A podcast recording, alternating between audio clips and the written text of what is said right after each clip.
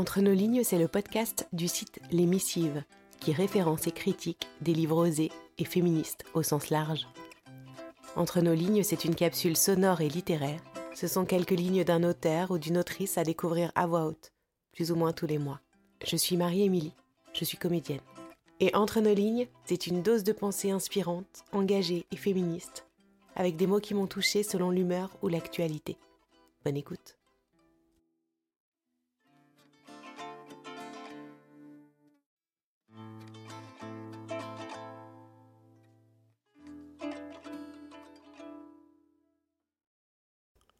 La nuit, mon nouveau-né me réveillait toutes les deux heures, et allongé dans l'obscurité, les yeux grands ouverts, je repensais au moment où je m'étais tenue debout sur le parking de la maternité.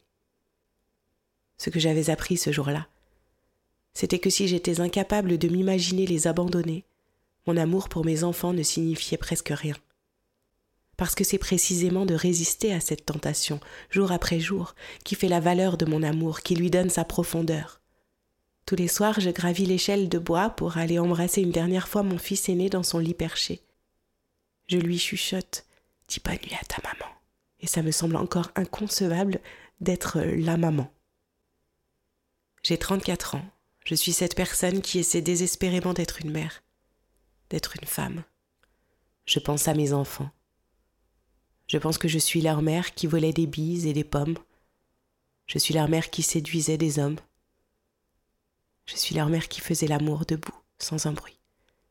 Je suis leur mère qui a menti, leur mère qui a trompé, leur mère pleine d'orgueil et d'avidité. Je suis leur mère peureuse, leur mère suicidaire, leur mère ambitieuse. Je suis leur mère humiliée, leur mère abusée, leur mère bafouée. Je suis leur mère timide, claustrophobe, indéfendable. Je suis leur mère dont le cœur autrefois ne battait jamais si fort que dans des terminaux d'aéroport.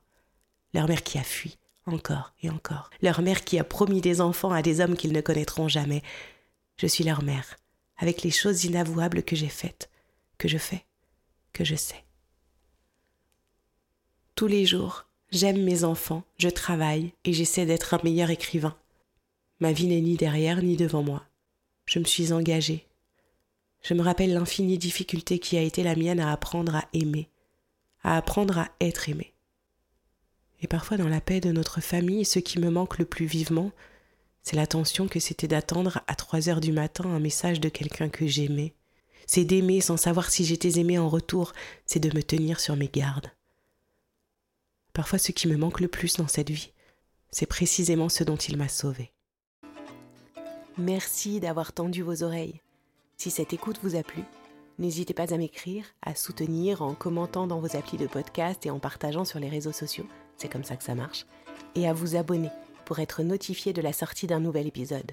Et surtout, n'hésitez pas à m'envoyer vos coups de cœur littéraires et féministes. À bientôt!